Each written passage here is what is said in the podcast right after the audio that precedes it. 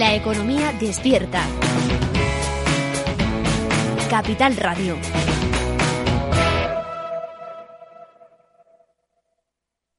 Valor Salud.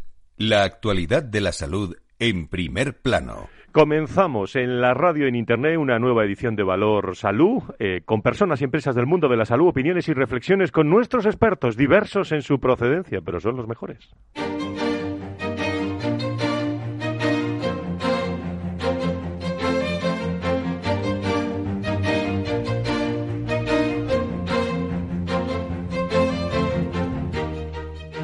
Valor Salud es un espacio de actualidad de la salud con todos sus protagonistas, personas y empresas. Con Francisco García Cabello. ¿Qué tal? ¿Cómo están? Muy buenos días. Estabilidad por ahora dentro de una situación que no es favorable, la conocen todos ustedes. Las últimas cifras que ha presentado el Ministerio de Sanidad eh, no se pueden considerar buenas, pero bueno, al menos parece que no crecen. Simón es eh, la persona que toda la semana nos informa desde el Ministerio de Sanidad.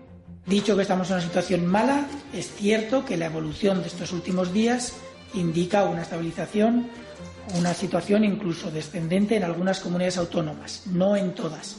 Hay comunidades autónomas en las que todavía se está en una fase de incremento en el número de casos detectados diarios. Pese a ello, en todas las comunidades autónomas, salvo Canarias, marginalmente eh, Baleares, están en una situación que sigue siendo muy complicada. A estas horas de la mañana, las 16, las 9 y 6 en las Islas Canarias, el número de contagios es de 19.511 en las últimas 24 horas, ligeramente superior al de las últimas horas, pero por debajo ¿eh? de los récords que se alcanzaron la semana pasada, de más de 25.000 algún día incluso, y ya son 1.437.220 las personas que se han contagiado en España desde el inicio de la pandemia, redondeando prevalencia 504 por cada 100.000 habitantes. No en todas las comunidades autónomas es este dato, hay algunas eh, que, que, va mucho mejor. El caso de, la Comunidad de Madrid, la presión hospitalaria además aún tardará en aliviarse. Aunque se consolide la estabilización de los contagios, la pandemia COVID-19 acumula ya 51.000 eh, millones de casos 51 eh, millones de casos, según los datos de la Organización Mundial de, la Salud. Mientras tanto, eh, hay mucha información eh, de, dónde viene el virus. las preguntas todavía se, se, están realizando. esta mañana hemos escuchado muchos medios de comunicación análisis escritos a través de digitales también sobre el origen que nadie puede tener la certeza de este virus. Eh, mientras tanto, en los aeropuertos nacionales, el ministro de Sanidad, Salvador Illa, asegura que se están haciendo las pruebas de PCR pertinentes. Se exige una PCR a todo ciudadano que proviene de un país eh, calificado de alto riesgo. En los terceros países, aquellos con una incidencia acumulada de 150 casos por 100.000 habitantes. En los países de la Unión Europea, aquellos que el ECDC eh, califica o en sus mapas de, riesgo figuran de, color, de color rojo. El anuncio de Pfizer, las vacunas, han sido noticia lógicamente esta semana contra el coronavirus. Funciona en un 90% de casos. Es esperanzador este mensaje, pero el compuesto de la farmacéutica estadounidense, fabricado también junto a la empresa de biotecnología alemana BioNTech, eh, todavía eh, está pendiente de, aprobación. ¿eh? Además, se basa en resultados preliminares y necesita también estudiarse en más personas lo cual podría eh, bueno, reducir su estimación de eficacia. Por ello, gran parte de la comunidad científica pide cautela. Vamos a hablar hoy de vacunas en este programa, pero al menos esperanza. ¿eh? Eso sí, eh, hemos tenido esta semana. Vamos a analizar todos, eh, bueno, de mascarillas, de bajada del IVA de mascarillas, todo viene en la actualidad del día y enseguida nos están esperando un eh, importante elenco de protagonistas eh, para reflexionar con ustedes, que es el germen también y el corazón de este programa, la salud y la sanidad en nuestro, en nuestro país. Nos están esperando también en algún hospital para ver cómo amanece o nos vamos a Móstoles y vamos a analizar también la situación de nuestro país, cómo amanecemos en esta jornada de viernes. En Valor Salud, hasta las 11 con ustedes.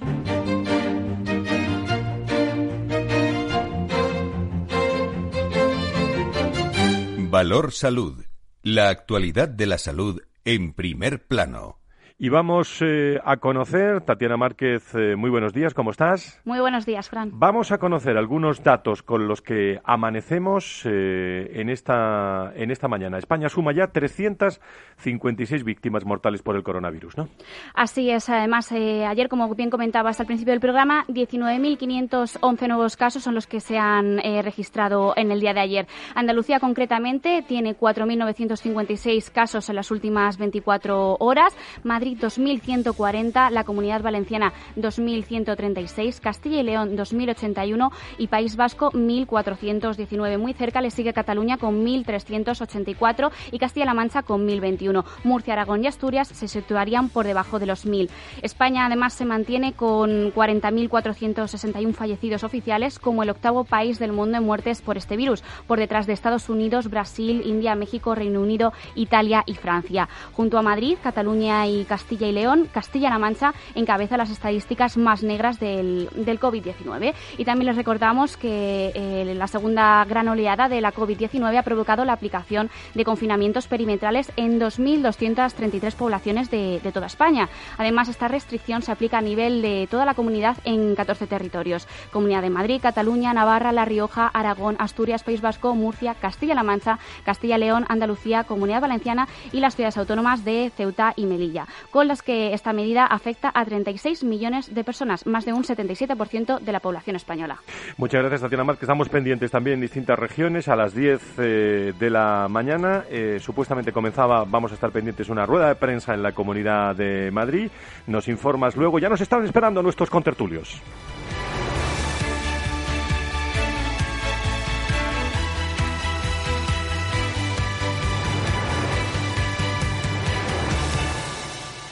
Valor Salud es un espacio de actualidad de la salud con todos sus protagonistas, personas y empresas. Con Francisco García Cabello. Nunca antes tuvimos tantos temas para comentar en esta tertulia. Saludo eh, con muchas ganas de verla también a Marta Villanueva, directora general de la Fundación IDIS, del Instituto para el Desarrollo e Integración de la Sanidad. Querida Marta, ¿cómo estás? Muy buenos días. Muy buenos días, Fran. Encantada de estar contigo. ¿Todo bien? ¿La salud lo primero? Todo fenomenal. Estamos, gracias a Dios, todos bien y, sin ninguna novedad al respecto. Muchísimas gracias. Aquí en los estudios centrales eh, está Nacho Nieto, José Ignacio Nieto, experto en políticas eh, sanitarias y es consejero de salud de La Rioja. Querido Nacho, muy buenos días. Bienvenido. Buenos días. Buenos días a todos. Buenos días, Marta. Buenos días. Muchísimas gracias. Alfonso Carmona es presidente del Colegio de Médicos de Sevilla. Eh, doctor, don Alfonso, muy buenos días. Bienvenido. Hola, buenos días. Encantado de estar aquí con vosotros. Muchísimas gracias. Antonio Burgueño lo conocen todos, director del proyecto Impulso y muchas cosas más, eh, y sobre todo amigo. Muy buenos días. Buenos días a todos. Marta, buenos días, Alfonso también. Bueno, eh, pues eh, abrimos la tertulia. Enseguida se incorpora con nosotros Carlos Rus, el presidente de la patronal de la sanidad privada en España. Marta, semana intensa en el, en el, en el IDIS. Luego hablaremos de, de tecnología, pero habéis presentado el manifiesto, ¿no? Por esa mejor sanidad, ¿no? Sí, una semana muy intensa porque tenemos que ir a, mucha velocidad para, defender la mejor sanidad y hemos presentado pues eh, un manifiesto. Es un planteamiento, Fran, de 10 principios, son 10 objetivos de lo que entendemos que es la mejor sanidad para la ciudadanía, para todos nosotros. Em, básicamente se basa en un planteamiento donde la calidad asistencial está en el centro. Planteamos que el paciente de verdad esté en el centro y no sea todo por el paciente, pero sin el paciente, que se cuente, se cuide de los que nos cuidan, que se cuide a los profesionales. Trabajamos en una visión de modelo eh, asistencial colaborativo. Tenemos que volver a aprender a, sumar y a integrar eh, todos los recursos con independencia de la titularidad. Queremos eficiencia queremos equidad y, acceso justo para todas las partes. Por supuesto, queremos eh, digitalización de la sanidad, que eso es lo que pedimos, tecnología avanzada y actualizada. Queremos transparencia también en la información, que los resultados de salud de los grupos hospitalarios se manifiesten públicamente y el paciente pueda elegir dónde quiere operarse, a dónde quiere asistir. Queremos, por tanto, también una sanidad eh, bien financiada que llevamos años con un, con un déficit de inversión que realmente ha ido perjudicando este tema. Lo seguimos defendiendo en la Fundación Iris Fran desde antes de la pandemia. Esto es una causa que venimos poniendo de manifiesto y realmente COVID-19 lo que ha hecho ha sido romper las posturas del sistema.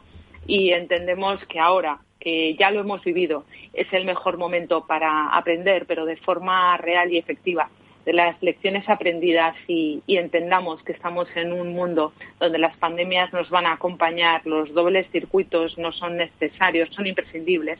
Y lo cierto es que, tenemos que interiorizar eh, este mensaje y promovemos y pedimos a la sociedad civil, por favor, que se sumen y que firmen este manifiesto que pueden encontrar en la página web de IRIS, Fundación Iris eso te iba a preguntar, que dónde lo tenéis en la Fundación IRI. Por cierto, luego hablamos también, eh, luego te preguntaré algo y tenemos en directo también luego a Mariano Benito para hablar del tercer foro de, y diálogos, el COVID-19 como acelerador de la transformación digital, que es clave también. Creo que se incorpora con nosotros el presidente de la patronal, eh, Carlos Rus. Don Carlos, muy buenos días, bienvenido. Hola, ¿qué tal? Buenos días. bueno, pues estamos, estamos todos en tertulia, por lo tanto, muchas veces intervengan ustedes, los que están al otro lado del lío telefónico, para, para poder, eh, poder opinar. Bueno, eh, ¿qué punto eh, clave podemos decir que ha dado de sí esta semana, Carlos, independientemente de, del IVA, de mascarillas, de, de, todos estos asuntos? ¿En qué, ¿En qué estáis ahora desde la patronal? Bueno, yo creo que, eh, y en línea también con lo que, lo que comenta eh, Marta de este acuerdo, de esta posición, eh, yo creo que hay un punto también muy importante que es ese papel que tiene la sanidad privada. Y si yo te, me gustaría resaltarte algo de esta semana, Frank, es que ha sido una semana en la que cada vez más somos Sistema Nacional de Salud. ¿no?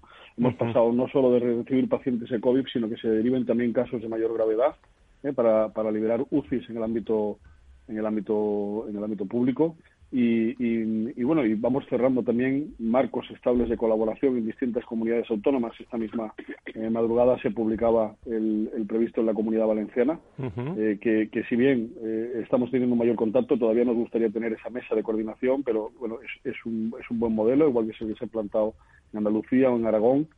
Y, bueno, pues yo, yo creo que es algo muy positivo que se haya roto esa barrera, muchas veces yo creo que más psicológica que real, de contar con la privada como un recurso más del Sistema Nacional de Salud. Yo te resaltaría como positivo esta semana pues eh, esa, esa, esa, esa, fractura de esa barrera, ¿no? También. Sí, doctor Carmona, en, independientemente de lo que quiera comentarme, tengo una noticia aquí para sacar en la tertulia y es que el gobierno planea un retorno masivo de médicos españoles que, ejerzan fuera. recuerdo, alguna vez lo hemos comentado, que en lo que va de década más de 19.000 médicos españoles han solicitado su certificado de idoneidad para salir al extranjero a trabajar y en esa fuga de cerebros que, que ahora, doctor, el Ministerio de Trabajo intenta eh, bueno incentivar para que vuelvan, ¿no?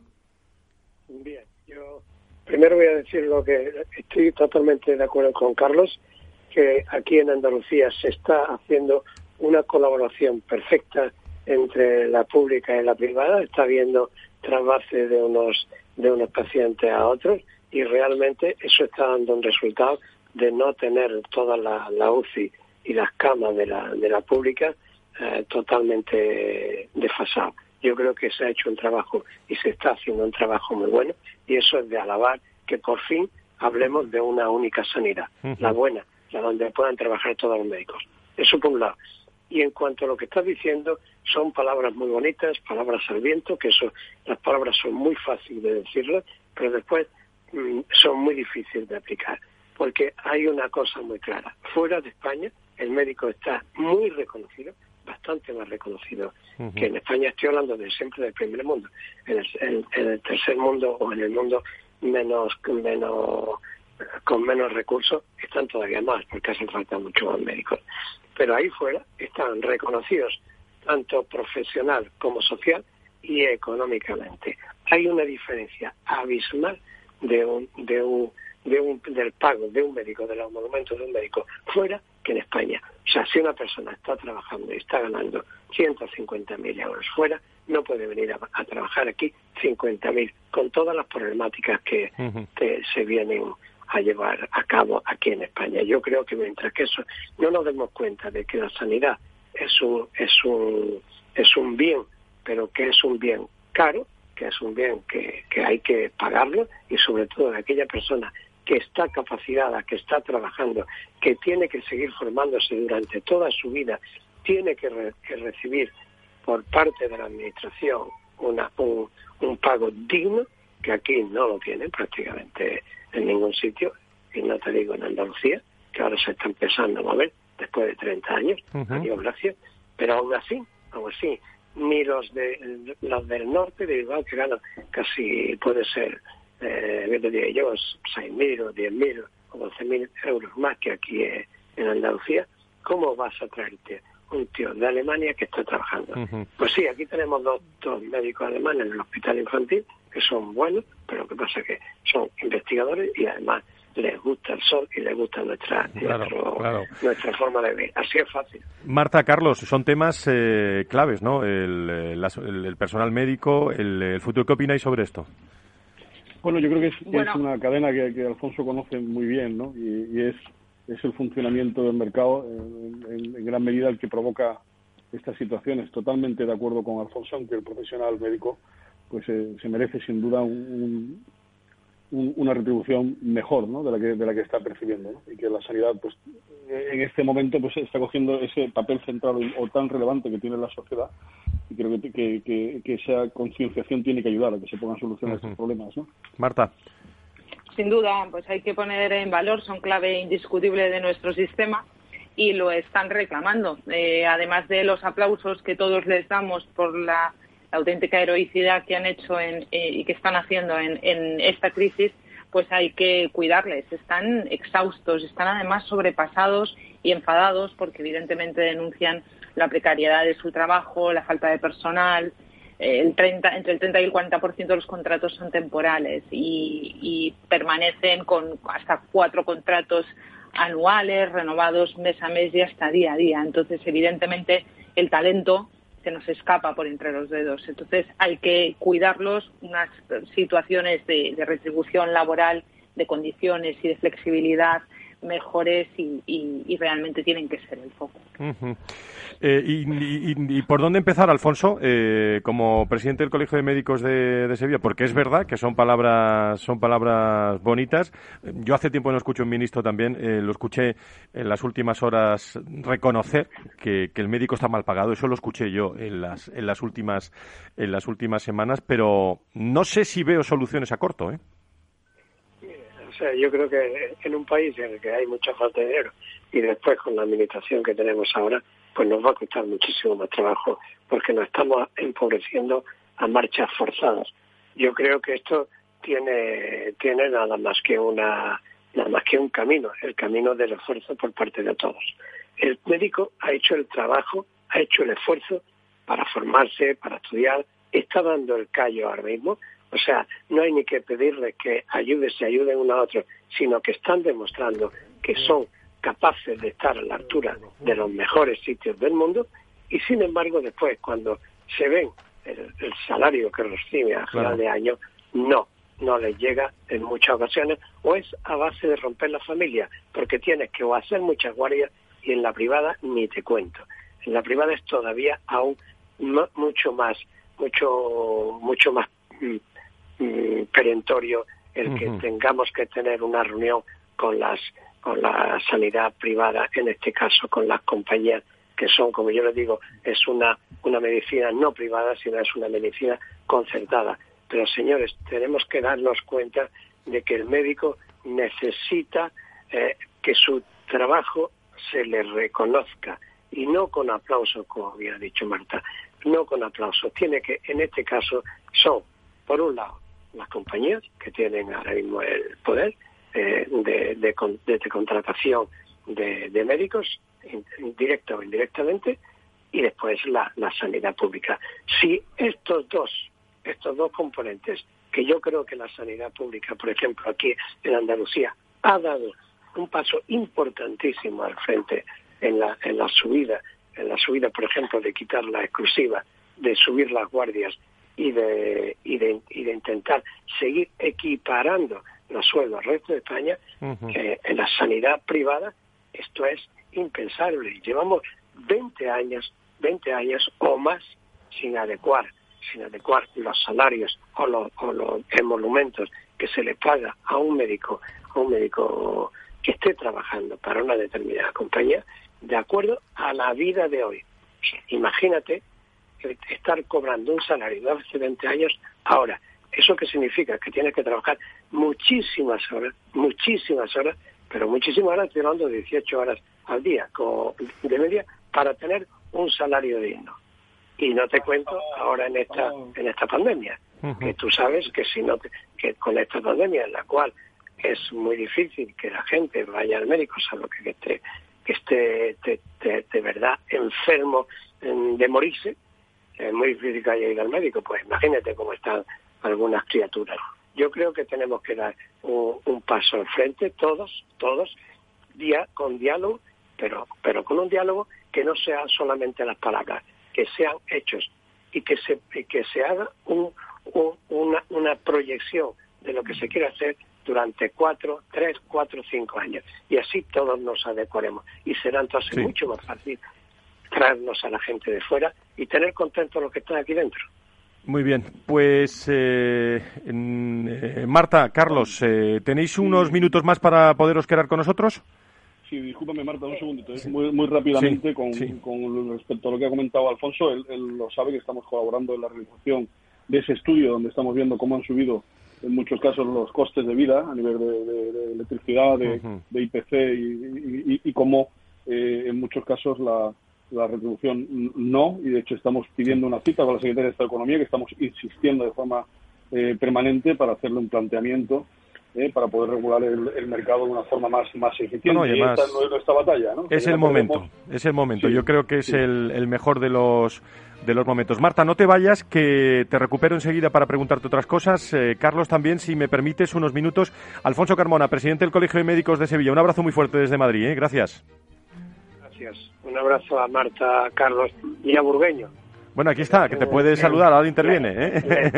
encima cuando empezó a, fundar Aegon y hizo todo el trabajo. Yo estuve del principio con él, me parece una persona que sabe muchísimo y una persona muy honrada. Un abrazo muy fuerte, Alfonso, gracias.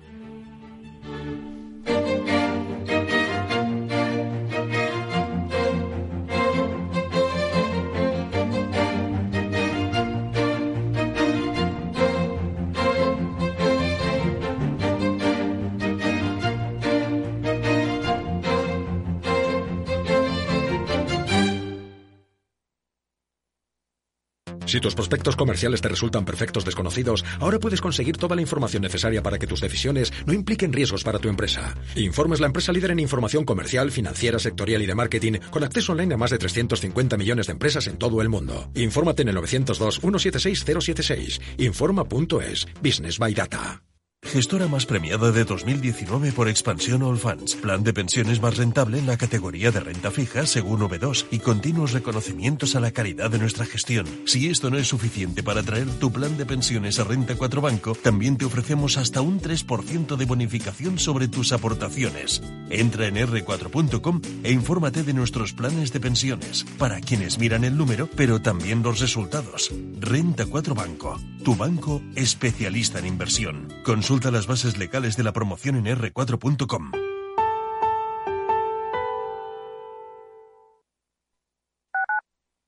Tu radio en Madrid 105.7, Capital Radio. Memorízalo en tu coche. Somos Mazapanes Barroso. En nuestra empresa elaboramos productos con ingredientes seleccionados siguiendo una tradición artesana transmitida de generación en generación desde hace más de un siglo. Te llevamos el auténtico mazapán artesano de Toledo a tu casa. Nos esperan fechas muy especiales en las que no puede faltar en tu mesa. Compra tus dulces favoritos en nuestra tienda online www.mazapanesbarroso.com o llamando al teléfono 92 535 3149. Disfruta del auténtico mazapán con Mazapanes Barroso, maestros artesanos con tradición y calidad desde 1890. Nos gusta que las personas tengan opinión propia. Quienes aquí hablan también expresan su propia opinión. No representan la opinión de Capital Radio.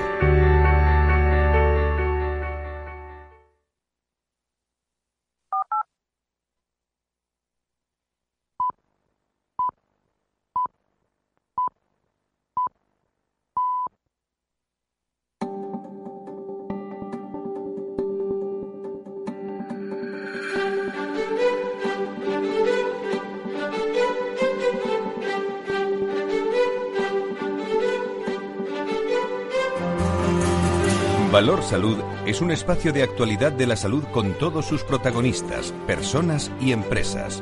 Con Francisco García Cabello. Estamos en directo, diez y media, nueve y media en las Islas Canarias. Los viernes, desde hace ya más de cinco años, quinta temporada, Valor Salud en directo. Contado de otra forma con los protagonistas de la salud y la sanidad, eh, nunca hubiéramos nosotros pensado eh, que la salud y la sanidad, y la sanidad iba a estar tan protagonista.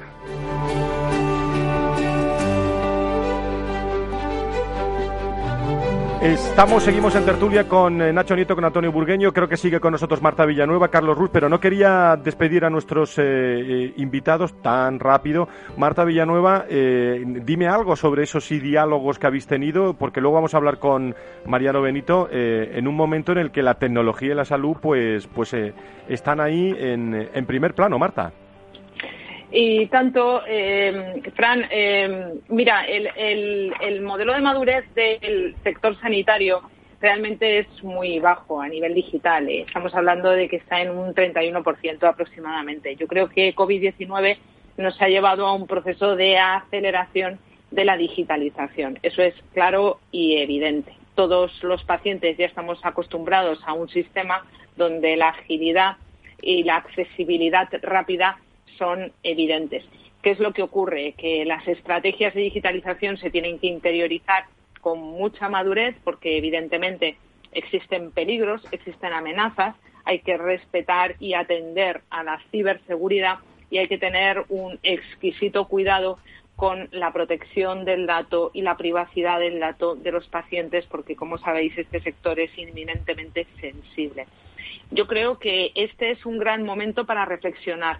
No vale cualquier tecnología, no vale cualquier forma de digitalizarse. Hay que pensar estratégicamente cuál es la mejor alternativa y la que se adecua a nuestros objetivos. Pero lo que sí que está claro y quedó de manifiesto ayer en la jornada es que la transformación digital no es una opción, es una obligación y se tiene que atender con el tiempo preciso, con las pruebas precisas, con la madurez precisa pero se tiene que ejecutar sí o sí. Queda mucho camino por recorrer y todo lo que hemos avanzado durante este COVID-19 lo tenemos que asentar, recuperar y mantener en el tiempo para hacerlo sostenible.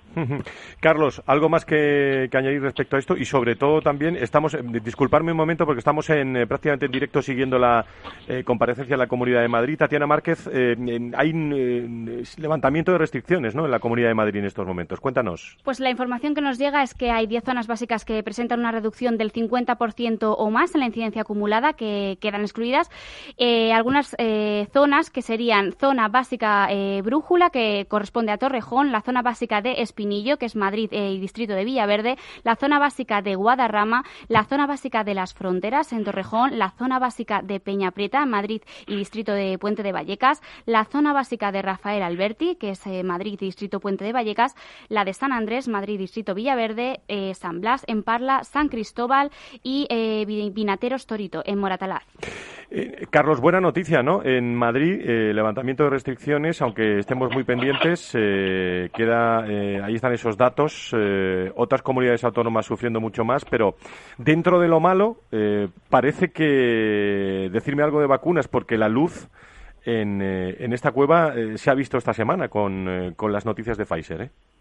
Bueno, vamos a ver, por supuesto es una buena noticia. Yo creo que la vacuna, cuando llegue en la próxima primavera, pues va a ayudar, ¿no? Pero aún así vamos a necesitar todavía tiempo, ¿no? Para, para controlar esta pandemia y a esta segunda ola, pues cuando hablamos con los expertos nos hablan de una tercera. Es cierto que es una segunda ola, Frank, que, está afectando a más zonas de España de lo que afectó la, la, primera, pero también que se trata mejor a los pacientes, que se conocen mejor los, tratamientos y que, y que hay menos mortalidad y, una mejor situación ¿no? que, la, que lo que sería el paciente, que yo creo que en este caso es lo, fundamental. Muy bien. Marta Villanueva, directora general de la Fundación IDIS, Carlos Ruz, presidente de la Patronal de la Sanidad Privada en España. ¿Alguna cosa más? Nada más, simplemente que por favor lectura de ese manifiesto por una sanidad mejor y queremos vuestras firmas, las firmas de todos, porque esto es una serie de principios que son incontestables a políticos sin ideología y tenemos que promover cuáles son nuestros objetivos estratégicos para la mejor sanidad. Así que queremos vuestras adhesiones. Www.fundacionidis.com. Dicho queda. Carlos, Marta, muy buenos días eh, a los dos. Buena semana, ¿eh?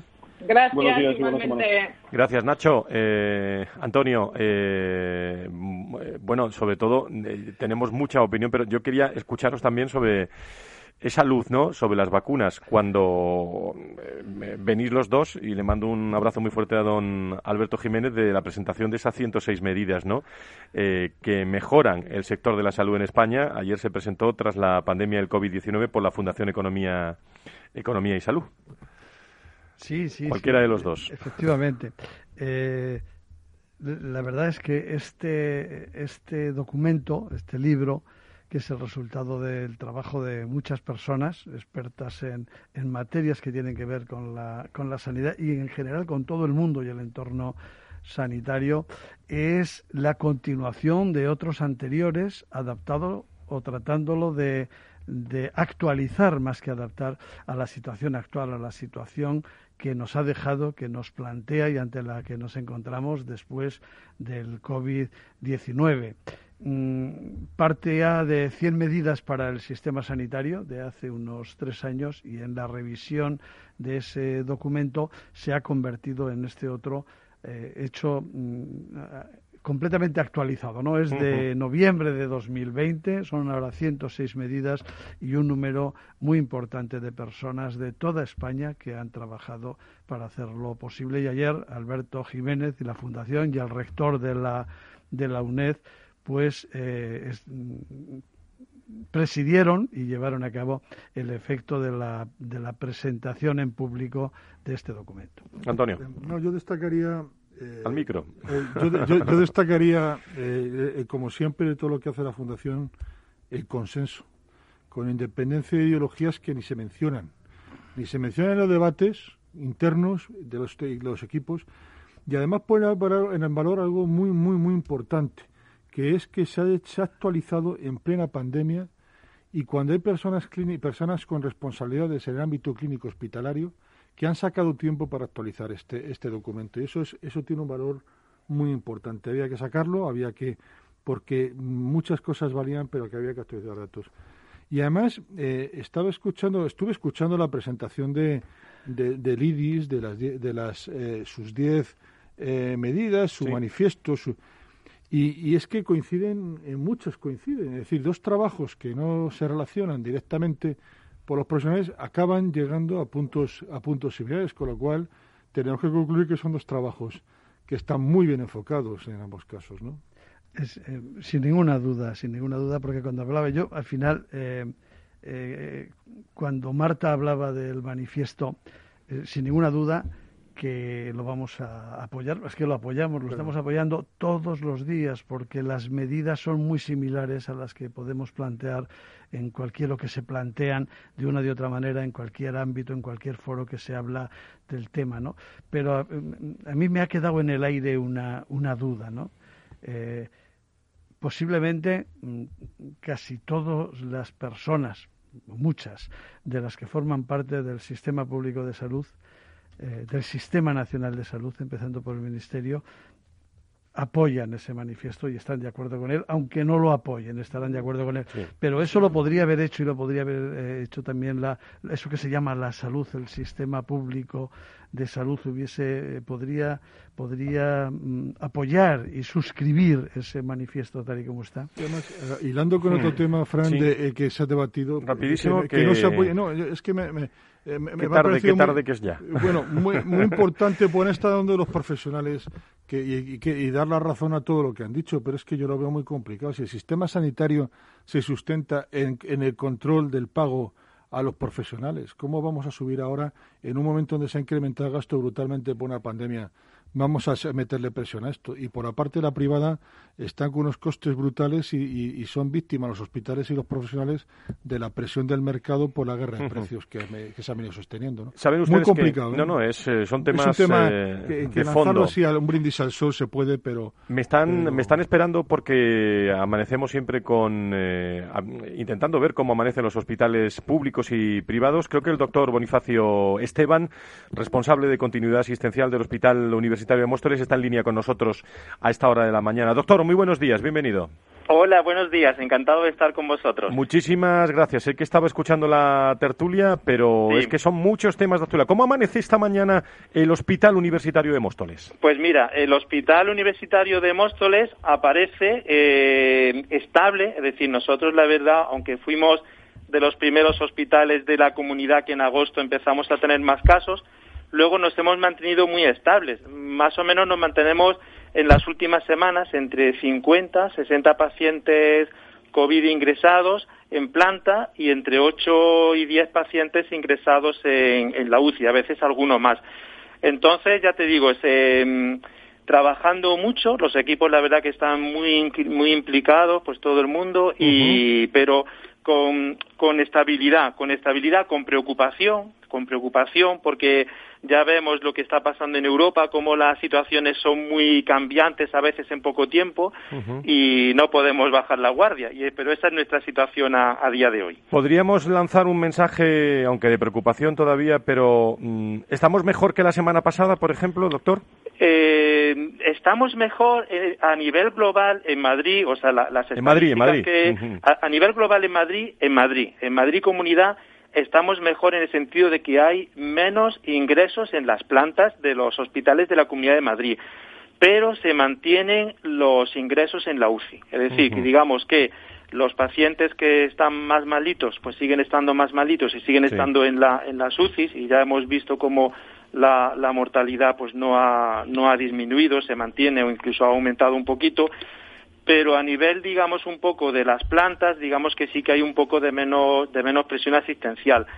Luego lo que ocurre es eso, lo que hemos dicho, eh, de que claro, de que estamos un poco, eh, no, no estamos solos, o sea, estamos inmersos en, en, España, estamos inmersos en Europa y entonces, pues claro, pues el, el contexto, pues no es, el contexto global no es favorable. Entonces, pues nosotros estamos un poquito mejor, pero el contexto global no es, no es tranquilizador todavía. Pues así amanece el Hospital Universitario de Móstoles. Doctor Bonifacio Esteban, le manda usted un abrazo muy fuerte a todo el equipo médico del hospital. Muy buenos días. Muchas gracias, pues muchísimas gracias por, por, vuestro apoyo y gracias por contar con nosotros. Muchas, muchas gracias. Bueno, Antonio eh, y, Nacho, hablábamos de esa presión todavía hospitalaria que, que todavía se mantiene. ¿eh? Todavía se mantiene, aunque hay datos y comunidades que, que, van muchísimo mejor. Datos, el laboratorio de, uno de los grandes hospitales de, de, de, de Madrid mantenía una presión muy aceptable y en planta tenían, no lo consideraban por hoy un, un problema por el número que tenían, un porcentaje muy bajito. En un poquito más, pero tampoco estaban necesariamente preocupados por el número que tenían. En guardia, por si acaso subía, por supuesto, pero a fecha de ayer tenían una tranquilidad relativa y en, y en espera, ¿no? Sí, sí, sí. La, situación, evidentemente, no se puede decir que es buena en ningún sitio. que bajar la guardia. Y la tranquilidad solo puede ser relativa. Eh, vamos, eso, eso, no hay ninguna duda, pero, pero es verdad que los datos, los números que tanto nos fijamos en ello y tanto sirven para decir determinadas cuestiones, en lo que nos. Eh, eh, puede afectar más directamente, pues van siendo mejores, que, no se puede bajar la guardia, no sabemos cómo van a ser mañana, pero hoy son, hoy son mejores. ¿no? Hoy los datos que publica el Ministerio de Sanidad esta misma mañana en su página web, pues eh, está dando la famosa incidencia acumulada de casos por cada 100.000 habitantes. ¿Cuáles son esos datos? Está, está dando para España 439 días y en Madrid 283,29. De 800 a 283, claro que han mejorado las cosas, por Dios, claro que No, no, claro, es que eh, los ciudadanos, los pacientes, los médicos, todos estamos esperando esa hoja de ruta para los próximos meses y solo tenemos un espejo, que es marzo-abril, ¿no? del, año, del año pasado, que eso está ahí, pero, pero es lo que conocemos de, no, aquello no vamos a llegar, esta pandemia. Es, es un crecimiento gradual que hay que controlar y, como dice Nacho, bien, pero sin bajar la guardia, con total prudencia y que sigamos en este camino y no lo abandonemos. decía, decía, yo que el IDIS, le preguntaba a Marta que ha organizado el tercer foro Diálogos el COVID-19. Por cierto, no, no se vayan si quieren conocer eh, temas de vacunas, que me está esperando Óscar Mesa del Castillo también dentro de unos minutos para, para hablar de, de las vacunas, para acabar el, el, el, programa. Pero el tercer foro Diálogos, el COVID-19 como acelerador de la transformación digital, eh, participó, por ejemplo, Mariano Benito, eh, persona de gran conocimiento de GMV en soluciones, que ya conocen todos nuestros oyentes que ha estado con nosotros. Y yo quería preguntarle, eh, creo que lo tenemos en línea, ¿no? Mariano, muy buenos días, bienvenido. ¿Qué tal, Fran? Buenos días, ¿cómo estáis? Bueno, ¿cómo, eh, ¿cuáles fueron esas conclusiones? Porque de esas conclusiones hay mucho presente a futuro de cómo la tecnología está influyendo en la salud en estos momentos. Efectivamente, cómo está influyendo y cómo ha influido.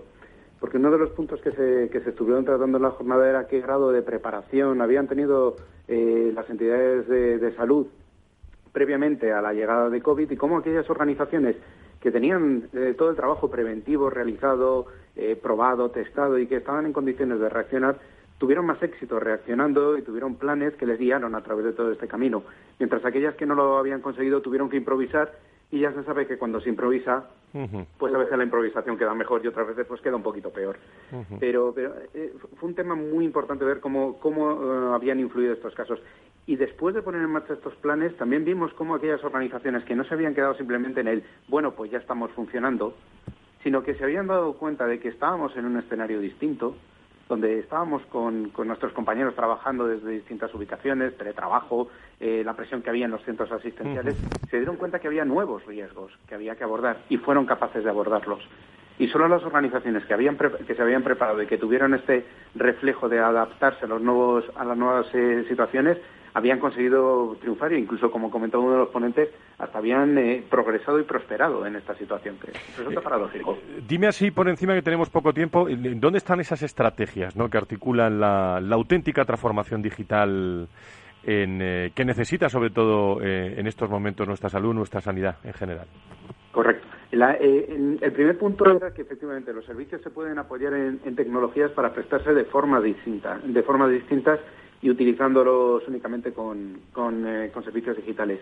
Y el otro punto que estuvimos, eh, que estuvimos tratando es que esos servicios no son buenos por sí, sino que tienen que tener incluidas desde el principio y desde su propio diseño mecanismos de seguridad, mecanismos de privacidad que aseguren que los servicios son correctos. Y por último, y, tercer punto, y como tercer punto, es que una vez puestos en marcha esos servicios, necesitamos perentoriamente tener servicios y monitorización de la seguridad de esos servicios, que haya gente vigilando que no nos estén atacando para reaccionar por si nos atacan. Antonio, alguna reflexión rapidísima, en 30 segundos. Lo estoy escuchando y me, gustó mucho porque además hablaron con mucha claridad de un tema que a veces se pierde en terminología extraña que nos cuesta mucho entender a los gestores. Y me gustó mucho porque además, efectivamente, estuvieron poniendo que algo que la digitalización, que fruto de esta pandemia, que hemos abierto los sistemas, que se han abierto muchos dispositivos a, a trabajar contra sistemas, pues ha abierto el riesgo de, ataques que ya existía. De hecho, lo ha sabido, ¿no? recordemos, la compañía de las ha sufrido uno muy grave, que la ha tenido paralizada, la Mafre y otras compañías y otros hospitales, eh, la compañía Quirón, todos. Y, no, y, no y, estoy hablando de compañías que invierten muchísimo en seguridad, es decir, eh, y lo están haciendo bien. Y aún así, como también se decía la jornada, no te garantiza absolutamente nada, porque la rapidez del malo es muchas veces mayor que la, que la del que intenta frenarle, ¿no? Nacho. Sí. Eh, vamos a ver, yo creo que la que la transformación digital todavía en la sanidad está por hacer en un porcentaje eh, muy alto, todavía muy alto, y que debemos eh, tener en cuenta las experiencias que se están haciendo muchas veces en el ámbito privado para extenderlas también al ámbito público. Es algo absolutamente imprescindible. Eh, va a ser necesario en la sanidad del futuro, pero del futuro de mañana y evidentemente que uno de los temas que han de eh, estar siempre sobre la mesa es el de la seguridad, el de la seguridad de los pacientes, de sus datos, de sus datos sanitarios, de sus datos personales, de los profesionales, evidentemente de todo el mundo. Pero igual que en otros ámbitos va teniendo soluciones, no puede ser el elemento que lo paralice.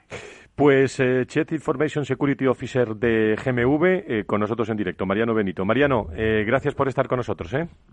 Un placer, un saludo. Un abrazo. Enseguida hablamos de vacunas. Valor Salud. La actualidad de la salud en primer plano. Está la noticia ¿eh? de Pfizer que conocen todos ustedes, nuestros contertulios. Oscar Mesa del Castillo, CEO de Quality Pharma, eh, Qualitech Pharma, y creo que está en línea con nosotros su máximo responsable. Don Oscar, encantado de saludarle. Muy buenos días.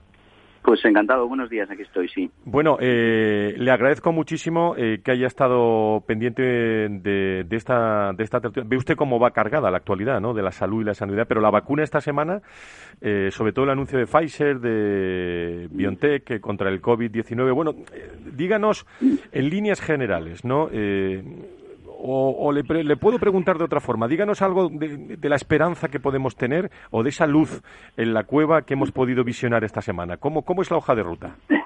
Pues eh, vamos a ver, eh, esperanza total y absoluta, claro que sí, por supuesto. Yo creo que la industria farmacéutica, tanto en España a nivel nacional como a nivel internacional, en todo el mundo, está haciendo un esfuerzo brutal eh, pues para conseguir pues salir de esta de esta crisis sanitaria por supuesto que sí lo que pasa que también a mí me gustaría aportar algo de realismo no eh, realmente la realidad es que el anuncio de, de Pfizer y BioNTech en este caso es muy muy muy preliminar muy preliminar es decir este ensayo eh, que comenzaron, que comenzó BioNTech y que posteriormente compró eh, Pfizer, eh, comenzó en abril de 2020, pero no tiene previsto terminar antes de final de 2022. Pues antes de final de 2022. Entonces, sin embargo, incluso autorización del producto es posible que no se tenga hasta 2023. Y el paper, es decir, el, el artículo final, el informe final de los resultados del estudio es posible que no salga antes de final de 2023. Es decir, estamos hablando de cuatro años,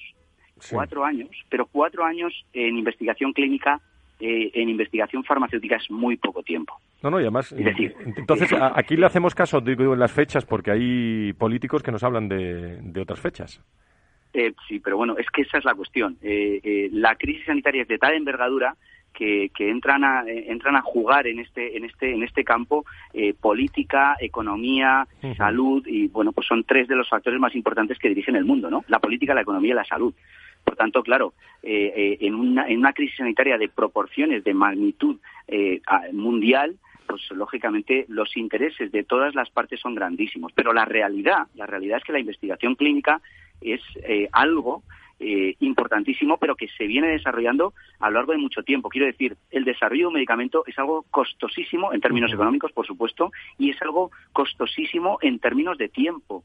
Un medicamento en, eh, eh, en condiciones normales, cualquier medicamento nuevo, para tratamiento nuevo de una, de una enfermedad, no tarda menos de 15 años en salir al mercado.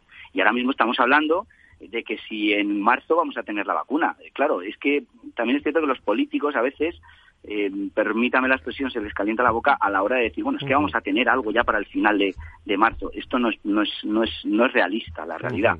Eso no es realista. Es decir, eh, la investigación es algo lento, eh, arriesgado, pero cuando sale adelante, pues es seguro. Para que eso sea así, para que sea eficaz y seguro, un medicamento necesita sus tiempos y son largos. don, don Oscar, está con nosotros Antonio Burgueño y Nacho Tito, no sé si quieren preguntarle algo a, nuestro invitado. Sí, no, yo, yo lo que le iba lo que le iba a decir, claro, lo que ha dicho es absolutamente sensato y además muy profesional, es decir, eh, es, seguramente lo que, lo que tiene que decir y lo que nos puede decir.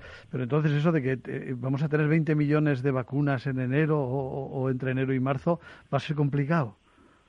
Bueno, mi respuesta podría llegar a ser polémica, pero 20 millones de... Eh, el mi pregunta, no crea que no.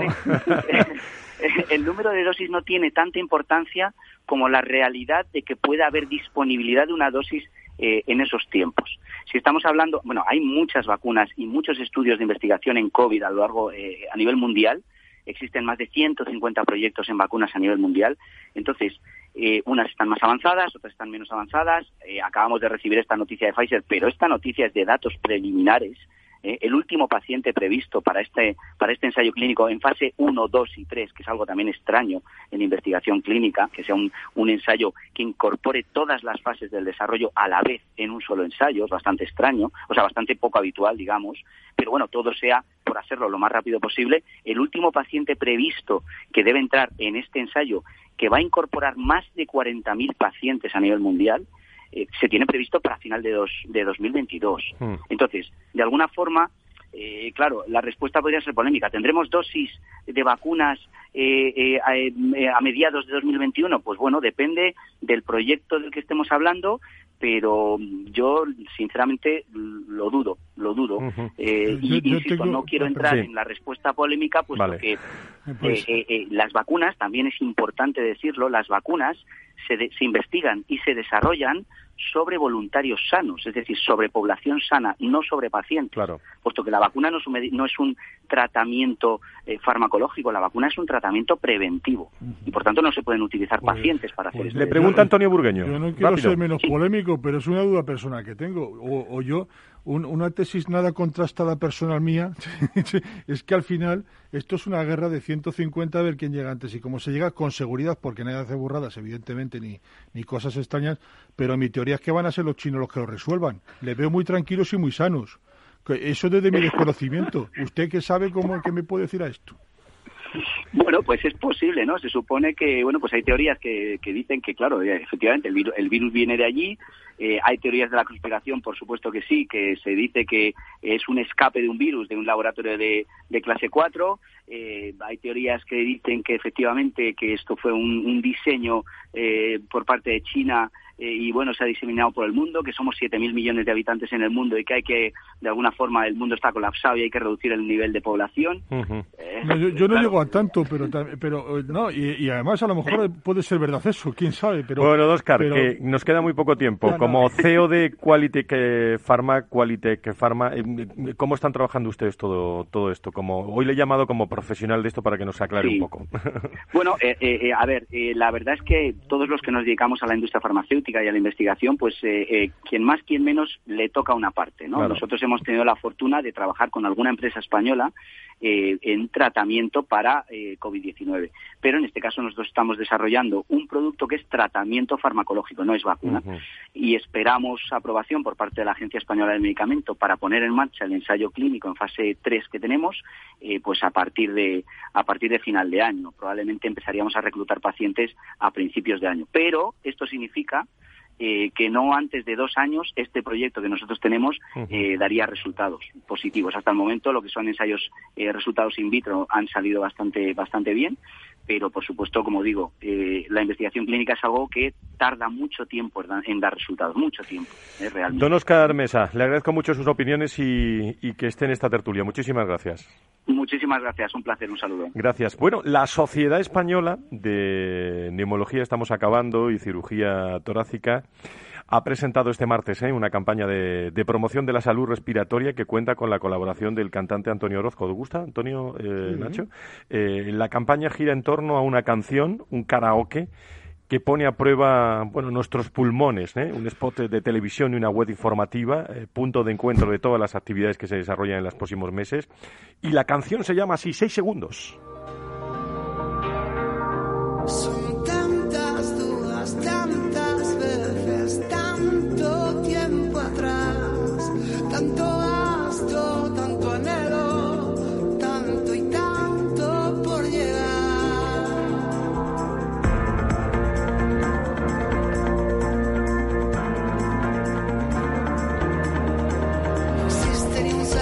Con estos tonos musicales que saben ustedes que acabamos siempre, eh, no sabe cuánto me alegro de, verle, don Antonio. Igualmente, tenía mucha ganas de venir por aquí. Usted siempre está, pero bueno, estar aquí presente es muy bueno. Muchísimas gracias. ¿eh? Recupera viejas sensaciones. Un abrazo muy fuerte. Querido Nacho, Nacho Nieto, os veo muy bien, ¿eh? ¿eh? Yo no sé si este COVID está sentando mejor de lo, de lo que yo pensaba, que porque estáis fenomenal todos, ¿eh? lo que estamos tratando es que no nos siente, Eso es. que es importante, pero tampoco, en fin, en fin. Muchísimas gracias por, por estar con nosotros. Seguimos en contacto. Gracias.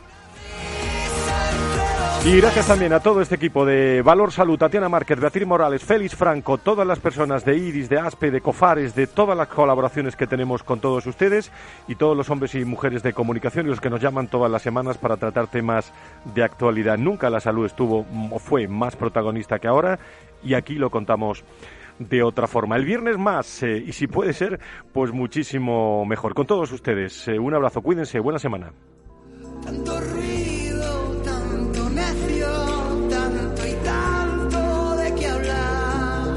Valor Salud. La actualidad de la salud en primer plano todas las semanas con sus personas y empresas. En Capital Radio, con Francisco García Cabello.